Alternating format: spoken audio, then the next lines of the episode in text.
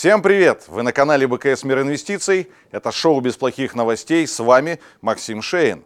Главная тема выпуска, конечно же, рубль. Расскажу, на каком уровне он может стабилизироваться. Обсудим важные новости недели. А в рубрике «Эдвайзери» поговорим о правильной диверсификации активов.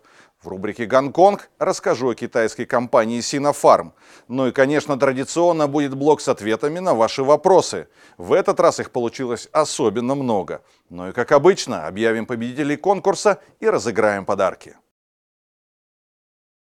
Главная новость этой недели, да и всего августа, пожалуй, это, конечно, резкое повышение ключевой ставки. С 15 августа ее значение составляет 12%, а было всего 8,5%. Прошлом выпуске «Без плохих новостей» я говорил о том, что отметка в 100 рублей за доллар должна стать точкой, где Центральный банк может вмешаться в ситуацию. И вот созыв неочередного заседания Совета директоров Банка России, который оказался большим сюрпризом. А уж такой шаг сразу 3,5% пункта – более чем неожиданно. Ведь еще недавно глава Центробанка Эльвира Набиулина говорила, что курс рубля как таковой ее не беспокоит. Но, похоже, не все с ней согласны. Заседание по ставке ведь было созвано через несколько часов после того, как помощник президента Максим Орешкин заявил, что экономике сейчас необходим сильный рубль, а в том, что он сейчас слабый, обвинил именно ЦБ. Комментариях Центрального банка, правда, не было прямого увязывания повышения ставки с ослаблением рубля. Регулятор, как обычно, нажимал в своей аргументации на инфляционные риски. В принципе, резким повышением ставок обычно не борются с девальвацией. Для этого есть масса других возможностей и средств. И, очевидно, зная об этом, на неделе обсуждались дополнительные меры по стабилизации ситуации на российском валютном рынке. Речь шла о нормативах по продаже валютной выручки экспортерами и ужесточении контроля за движением капитала. С экспортерами вроде бы достигнуто неформальное соглашение. Как отреагировал рынок на события этой недели? По валютному курсу вы сами все видели, рубль укрепился на 7%, курс сходил к важной отметке 92, которая теперь выступает технической поддержкой, о ней я говорил еще э, в прошлом выпуске без плохих новостей. Что значит технический уровень поддержки? Это значит, что для того, чтобы участники рынка поверили в тренд на ослабление доллара, нужно пробить этот уровень. С наскока это не получилось и не могло, собственно, получиться. Поэтому пока самый реальный сценарий – это стабилизация в диапазоне 92-98 рублей за доллар.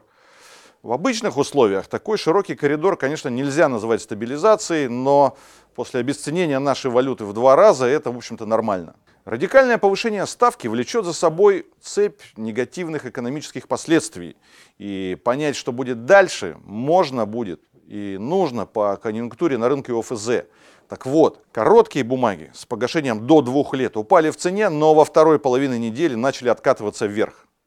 Доходность по ним чуть выше 11% и, скорее всего, дойдет до 12% в соответствии с ключевой ставкой. Длинные ОФЗ так не отреагировали, ведь рынок закладывается на то, что долго ключевая ставка не продержится на отметке 12%. Однако, если курс по каким-то причинам улетит выше 100 рублей, то на облигационном рынке будет настоящий стресс, так как инвесторы будут ожидать еще большего повышения ставки и закладывать это в цены. Поэтому вывод. Пока базовый сценарий такой, что к концу года ставку откатят ниже 10%, и негативное влияние на экономику будет поэтому минимальным. То есть как бы этот эффект не успеет э, распространиться на всю экономику, потому что повышение ставок всегда на экономику действует со значительным лагом. Э, соответственно, курс стабилизируется в диапазоне ниже 100 рублей за доллар, поэтому, в принципе, можно рассмотреть покупку облигаций на этих уровнях. В прошлый раз победителем розыгрыша стал пользователь с этим ником. Ваш подарок наша новая лимитированная футболка. Поздравляем, напишите нам на эту почту, укажите адрес, пожалуйста, и номер мобильного. В следующий раз объявим нового победителя. Вновь разыграем футболку. Для участия в розыгрыше нужно выполнить три условия. Подписаться на канал, поставить лайк этому выпуску и написать любой комментарий. Все как обычно, с вас Лайки, с нас подарки. И напоминаю про акцию от БКС для зрителей, которые еще не открыли брокерский счет у нас. Вы можете получить акцию, имеется в виду ценную бумагу, на сумму до 4000 рублей. Для этого нужно стать клиентом БКС и открыть, соответственно, брокерский счет по ссылке в описании, пополнить этот счет в приложении БКС Мир Инвестиций, ну и купить любые ценные бумаги или валюту на сумму 10 тысяч рублей в течение 90 дней с даты открытия счета. Все подробности по ссылке. Ну а теперь к вашим вопросам. Спасибо за ваши вопросы и отдельное спасибо за то, что отмечаете их хэштегом БПН.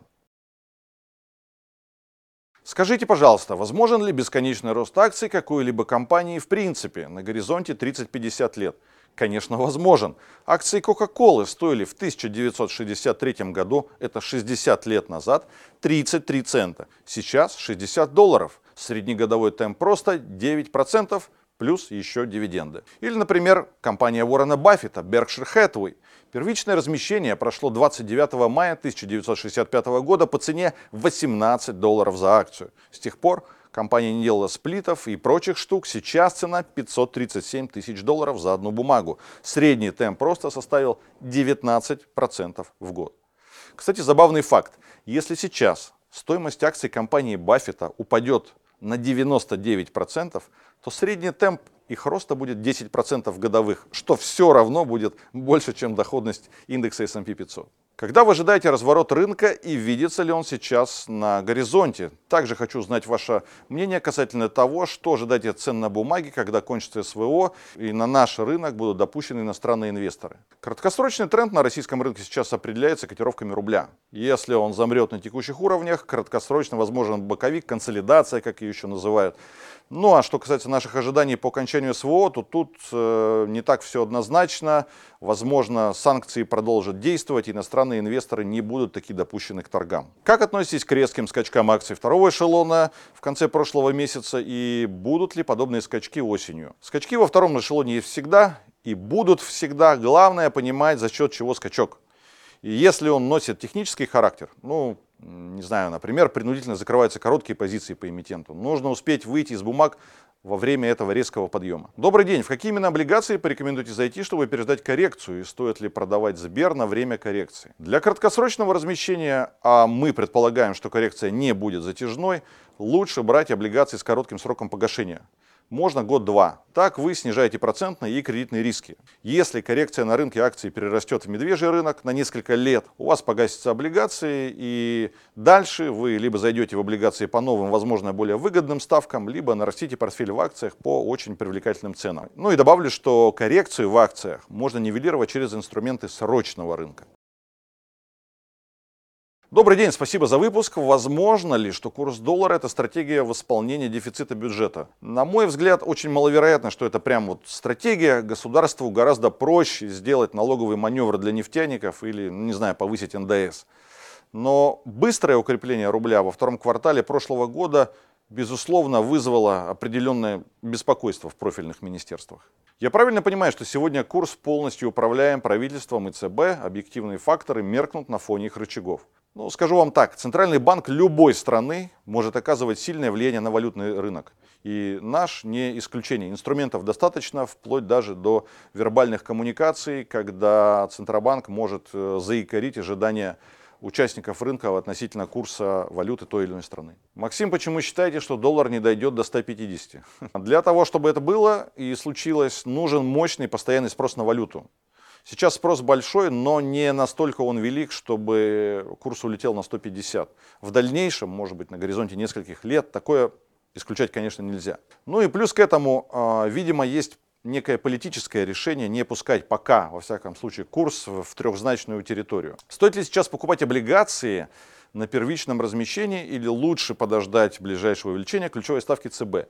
Ведь тогда облигации наверняка будут размещаться с более высоким доходом по купонам у тех же эмитентов. Текущий уровень ставки уже высок и должны произойти экстраординарные события, на мой взгляд, чтобы ЦБ поднял ставку еще выше. Поэтому смысл брать на первичном размещении есть. Тем более, если вы собираетесь держать бумаги до погашения. Ну а если вы намерены спекулировать облигациями, что требует прям-таки профессионального подхода, то обратите внимание, что большинство выпусков в течение недели после размещения вырастают в цене. Но учитывая, что корпоративное размещение есть почти каждую неделю у нас, Из этого можно попробовать выстроить некую торговую систему ну, или стратегию. Процентную ставку подняли на 3,5%, что ждет облигаций с фиксированной ставкой, как быть с такими облигациями в портфеле, фиксировать убыток или сидеть до конца. Ну, это зависит от цели инвестирования. Если вы инвестировали до погашения, то спокойно сидите и получайте свои купоны. Почему акции Мосбиржи какие-то инертные? Инвесторов все больше и больше, ну и, соответственно, и денежных движений больше, а бумага вялая, да и на дивиденды не особо щедрая. У наших аналитиков э, очень позитивный взгляд на акции Мосбиржи, рекомендация покупать. Как вы считаете, вырастут ли акции тех компаний, которые перерегистрируются в России? Перерегистрация скажется однозначно позитивно на компаниях, которые до февраля 2022 года выплачивали дивиденды. И один из примеров X5 Group. Какие дальнейшие перспективы у Магнита? Его исключат из индекса. Планируется ли выплата дивидендов? Дивиденды – это главный вопрос в инвестиционной истории Магнита. И ответа на него сейчас, честно вам скажу, нет. Это будет зависеть от желания компании и не от финансовых прогнозов, кстати. У наших аналитиков нейтральный взгляд на ближайшие 12 месяцев по этой бумаге, и в том числе потому, что сохраняется вот эта неопределенность относительно дивидендов. Останется ли бумага в индексе Мосбиржи, тоже на данный момент не ясно. И это определенный риск, конечно. В связи с девальвацией рубля следует ли докупать экспортеров Лукойл или Сургутпреф, так как у них показатели прибыли больше всего зависят от курса рубля а, для возможного роста еще выше. Ответ на этот вопрос зависит от того, насколько успешно правительство будет укреплять рубль, ну или содействовать этому укреплению, создавать э, рыночные условия так, чтобы э, спрос и предложение на валюту были сбалансированы. Если до конца года рубль будет держаться на уровне около 100, а я думаю, он будет держаться ниже, то все нефтяные компании получат большую прибыль, выплатят более высокие дивиденды. Особенно это, кстати, касается префов Сургутнефтегаза, для которого и выплат по ним очень важен а, курс, который будет именно на конец года, а не какой будет в среднем за год. Ну, однако, если рубль вернется к отметке 89 и ниже, да, то есть уйдет ниже э, технической поддержки в 92, как, собственно, предполагают наши аналитики, то тогда эти акции будут близки к так называемой полной оценке, как говорят наши аналитики, и в краткосрочной перспективе могут показать э, слабые результаты. Есть ли смысл на данный момент закупать привилегированные акции Сургутнефтегаза в долгосрок? Префы Сургутнефтегаза исторически являются одной из лучших долгосрочных инвестиций в российскую нефтегазовую отрасль с точки зрения общей доходности, совокупной, да, когда считается рост э, акций за период плюс дивиденды. Рост у них там не такой уж какой супер есть, но зато дивидендами они добирают очень и очень прилично. Поэтому это особенно актуально, если включать бумаги Сургутнефтегазпреф э, в состав более широкого портфеля. Ведь его доходы, дивиденды и динамика акций имеют низкую корреляцию с остальным рынком. И это, соответственно, будет снижать волатильность а, вашего портфеля и обеспечивать э, в среднем да, хорошие дивиденды. Чем может обернуться для Северстали введение антидемпинговой маржи? Северсталь, как вы знаете, в США не поставляет никакой стали уже более года, так что новость для бумаг абсолютно нейтральная. Вопрос по акциям Мечел. БКС и другие брокеры пророчат бешеную прибыль по ним на горизонте 11 месяцев, от 250 до 350 процентов. Так ли это? По оценкам наших аналитиков, компания заработала рекордную прибыль в прошлом году на фоне очень высоких мировых цен на уголь. В этом году и далее прибыль, скорее всего, нормализуется, так как э, уголь в цене упал, как мы знаем. Но э, эта прибыль будет существенно выше исторических уровней Мечела. Чистый долг по отношению к операционной прибыли до налоговой амортизации коллеги оценивают менее чем э, в два. Как вы думаете, стоит ли покупать Норникель? Норникель остается одним из фаворитов наших аналитиков благодаря ослаблению рубля и, соответственно, постепенному высвобождению оборотного капитала. Об этом мы э, много говорили в выпусках без плохих новостей, на стримах с нашими аналитиками. Ожидается, что компания в скором времени возобновит дивиденды выплачивать, и доходность будет в районе 12%. То есть, кстати, это очень близко э, к уровню ставки рефинансирования в России сейчас. Что насчет золота и полюс золота? Взгляд на золото пока скорее позитивный на фоне экономической неопределенности в мире. Однако недавний байбек, обратный выкуп акций полюса, увеличил корпоративные риски компании. Это, конечно, приведет к росту долговой нагрузки. Поэтому рекомендации наших аналитиков пока держать. Ваше мнение о Русал? Ну, по Русалу наши аналитики пока сохраняют рекомендацию покупать. Э, причина очевидное ослабление рубля. Компания крайне чувствительна к курсу. В связи с девальвацией рубля следует ли докупать банки для возможного роста еще больше, ВТБ и Тинькофф в частности? Наши аналитики не считают, что девальвация окажет влияние на акции финансового сектора, и я тут с ними согласен. Фундаментально же они смотрят на ВТБ и Тинькофф очень позитивно. Какие акции Сбера лучше выбрать на долгосрок, обычные или префы? Сужение спреда в обыкновенных и привилегированных акциях Сбера дает похожий апсайд по этим двум э, типам акций с учетом их высокой ликвидности, так что особой разницы нет. Что происходит со Сбером? Будет ли он падать или только набирает обороты? Ну, аналитики у нас очень позитивно смотрят на акции Сбера. Я тоже считаю, что компания может э, увеличивать э, свой капитал примерно по 15 процентов в год. Соответственно, на эту же величину могут э, вырастать их акции. Ну а у наших аналитиков рекомендация покупать. Цель 350 рублей за акцию. Причина, да, сильные результаты обещают высокие дивиденды. Ну а новая стратегия на 2024-2026 годы, которую банк представит через несколько месяцев, может стать хорошим драйвером, ну или катализатором, если хотите, роста котировок. А чем обусловлена доходность в два раза выше бессрочных облигаций «Газпрома» с возможным погашением в 2026 году против аналогичных замещающих облигаций? Они дают 20 годовых против 10. Но какова будет доходность, если погашение будет не в 2026, а в 2031 году? Не те же 10% или ниже, не знаю, как посчитать. Если так, то получается, что рынок уже закладывает стоимость бессрочных облигаций погашения в 2031 году. Это верно? Спасибо за вопрос. Э, высокая доходность всего рынка замещающих облигаций, особенно «Газпрома», в том числе его бессрочных облигаций, в первую очередь объявляется навесом предложения от э, вторичного замещения «Газпрома» и обязательного замещения других эмитентов. Как только новые замещающие облигации поступают на счет, их сразу же продают спекулянты, и бумага может упасть на 5% за 1-2 дня.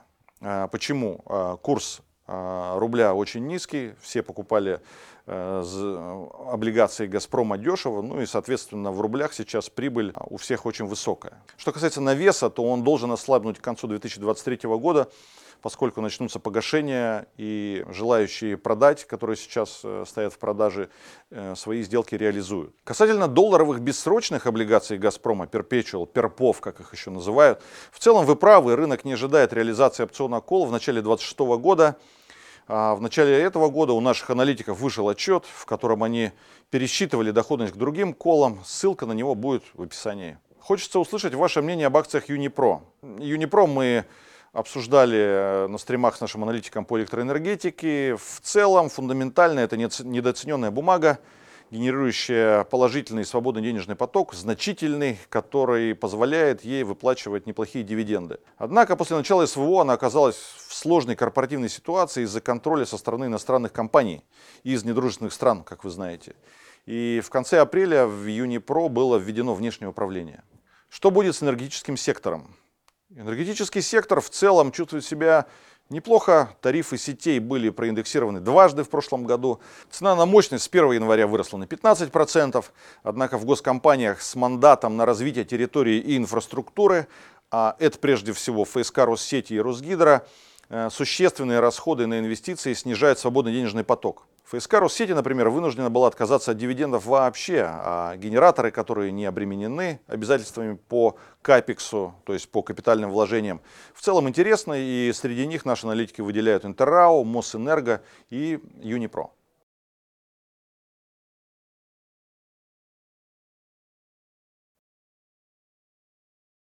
Совет директоров Татнефти рекомендовал дивиденды за первое полугодие с доходностью примерно 5%.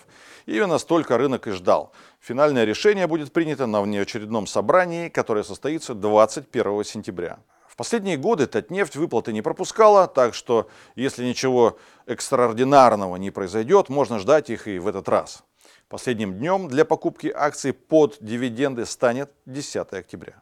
Белуга также решила поделиться с акционерами прибылью по итогам первого полугодия и э, рекомендует выплатить дивиденды 320 рублей на акцию. И это довольно-таки щедро. Доходность, правда, всего 5,5%. Окончательное решение будет принято 18 сентября.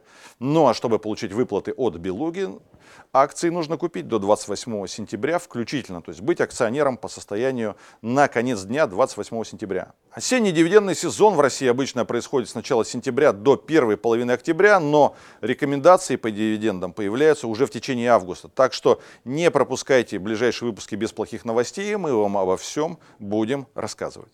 HeadHunter порадовал рынок сильным отчетом по МСФО за второй квартал. Бумаги подросли, выручка взлетела на 78% год к году, скорректированная EBITDA выросла в 2,5 раза.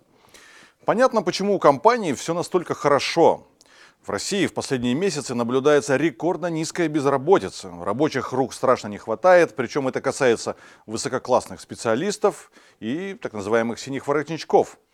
Куда делись люди, я думаю, всем понятно.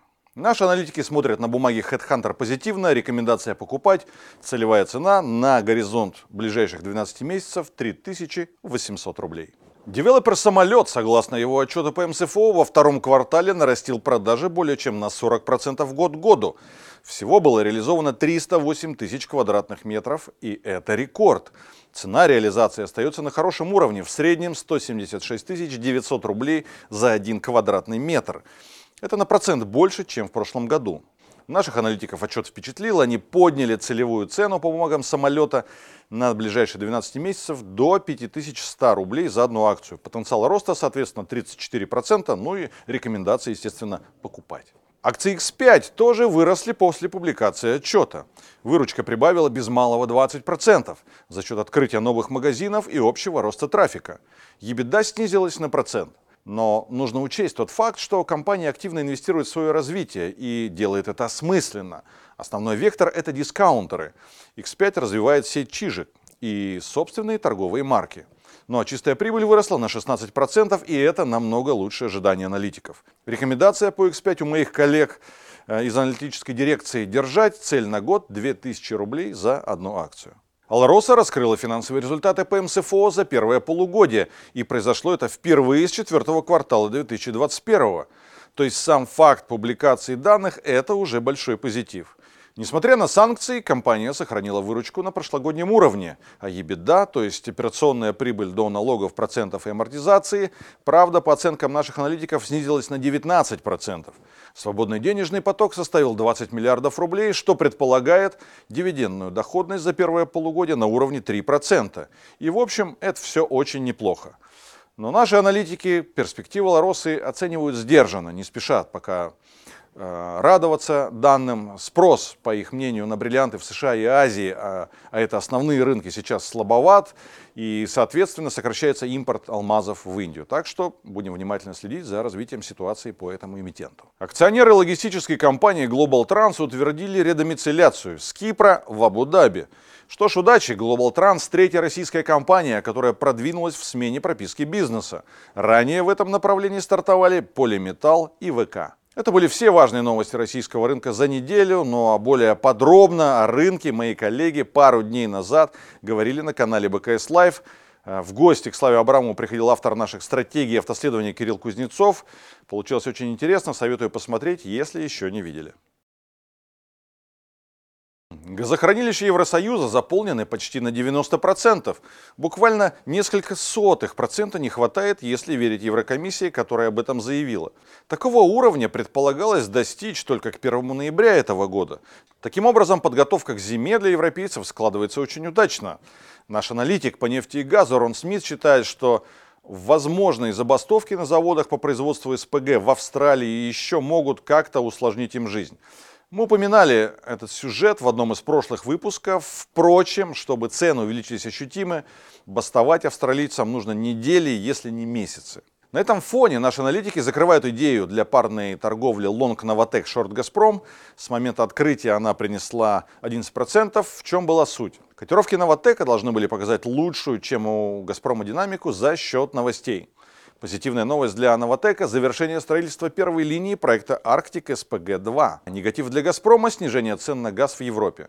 В целом идея сработала так, как и ожидали мои коллеги, но закрывается она раньше запланировано как раз из-за возможной забастовки австралийцев.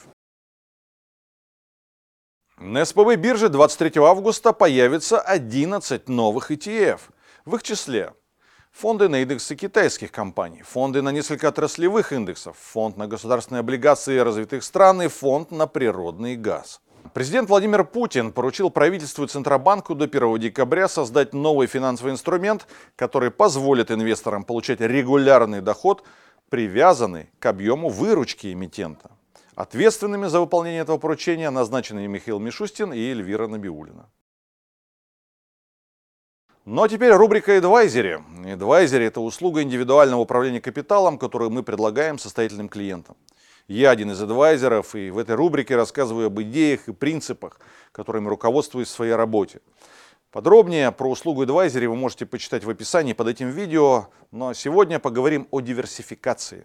Для тех, кто инвестирует, всегда является актуальным вопрос, сколько акций там, или облигаций иметь в портфеле. 5, 10, 20, может быть 200. То есть, насколько портфель должен быть диверсифицированным. Есть много исследований и мнений на этот счет. Джим Роджерс, например, считает, что нормально заработать можно только на инвестициях в небольшое число компаний. Уоррен Баффет считает диверсификацию защитой от невежества. А основатель Vanguard Джон Богл ратовал за то, чтобы как можно большее количество эмитентов было в портфеле. В одном из интервью Нобелевский лауреат и создатель современной портфельной теории Гарри Марковиц ответил на вопрос о том, что у него в портфеле совсем не в рамках собственной теории оптимизации. Он сказал, что вложился в акции строительных компаний, так как, по его мнению, кто-то же должен восстанавливать дома и инфраструктуру после сезона ураганов. На практике же степень диверсификации зависит от общего объема портфеля, горизонта и цели инвестирования. Крупные фонды, как правило, имеют огромное количество эмитентов в своем портфеле. Частные же инвесторы обычно обходятся количеством менее 20. Если говорить про БКС, у 70% наших клиентов в портфеле 7 или менее эмитентов. В значительной степени это, кстати, связано с тем, что на российском рынке в принципе мало ликвидных эмитентов. Из моего опыта для активной работы на фондовом рынке достаточно иметь 15-20 акций в портфеле. Такие позиции удобно контролировать, волатильность портфеля не будет сильно больше индексов. Также это позволяет быстро реагировать на изменения, так как э, ребалансировать 15 позиций гораздо проще, чем 300. Для консервативных же инвесторов, долгосрочных инвесторов, проще создать портфель из большого числа эмитентов. Может их будет 50 или даже 70. У Баффета, например, 48 эмитентов в портфеле. И для этого, кстати, не обязательно покупать непосредственно акции в таком количестве. Можно, например, воспользоваться биржевыми фондами, ETF-ами так называемыми. Звезд небес хватать такой подход не будет, но он надежно защищен от провалов какой-то одной или двух акций. Купить ETF максимально просто для тех, кто не хочет тратить время, чтобы разбираться в нюансах корпоративной отчетности. Ну и, конечно, есть правильный вариант отдать средства в управление профессионалам. А теперь рубрика «Гонконг». В ней я рассказываю о китайских компаниях, чьи акции торгуются на СПБ. Недавно были новости о том, что биржа планирует до конца 2023 года перевести хранение и учет гонконгских бумаг в дружественные депозитарии. Там уже находится 8 ETF, таким образом инвестиции в гонконгских долларах, курс которого привязан к американскому, становится надежной и, можно сказать, единственной э, альтернативной и возможностью для инвесторов диверсифицировать свои активы по валютам. В комментариях вы просили рассказать про фармацевтический сектор Китая. Сегодня поговорим о компании Sinopharm. Это одно из подразделений China National Pharmaceutical Group, гиганта индустрии здравоохранения. Sinopharm, в частности, занимается дистрибуцией лекарств и медицинской техники по больницам, аптекам и клиникам. Есть своя сеть розничных аптек, а также производство реагентов. Годовой объем продаж более 80 миллиардов долларов, рыночная капитализация 10 миллиардов долларов. И пусть вас не смущает, что объем продаж настолько превосходит капитализацию, для сети аптек это нормально. У американской Америсорсберген, например, капитализация 36 миллиардов долларов, а годовая выручка 254 миллиарда. Ну и совершенно ясно, что бизнес Синофарм обладает суперстабильностью и поведение котировок этого эмитента, поэтому разительно отличается от того, что мы привыкли видеть по китайским компаниям за последние несколько лет. Так вот, э, за последние три года котировки Синофарм практически не поменялись. Дивидендная доходность в среднем 4,5%, за последние 5 лет дивиденды в абсолюте выросли на 31%. Финансовые показатели Синофарм тоже впечатляют. Возвратно инвестированный капитал выше 20%, тогда как для американских аналогов только 10-12%. При этом, очевидно, стоимость капитала для подобных компаний очень низкая в силу специфики бизнеса его стабильности. А значит, с экономической прибылью у них все в полном порядке. В общем, если нужна в портфель низковолатильная бумага на турбулентные времена, то сложно придумать что-то более подходящее, чем Синофарм. И в конце события, за которыми стоит следить инвестору на следующей неделе. 22 августа МТС опубликует финансовые результаты за второй квартал по международным стандартам. 23-го Также за второй квартал и по МСФО отчитаются Тинькофф и Озон. А 25-го ждем отчет по МСФО за первое полугодие от Россетей и Ленэнерго. Это было шоу «Без плохих новостей». С вами был Максим Шейн. Подписывайтесь на наш канал, ставьте лайки, звоните в колокольчик и обязательно пишите комментарии. Хороших вам доходов! И не забудьте посмотреть эфиры, которые прошли на этой неделе на канале БКС Лайв.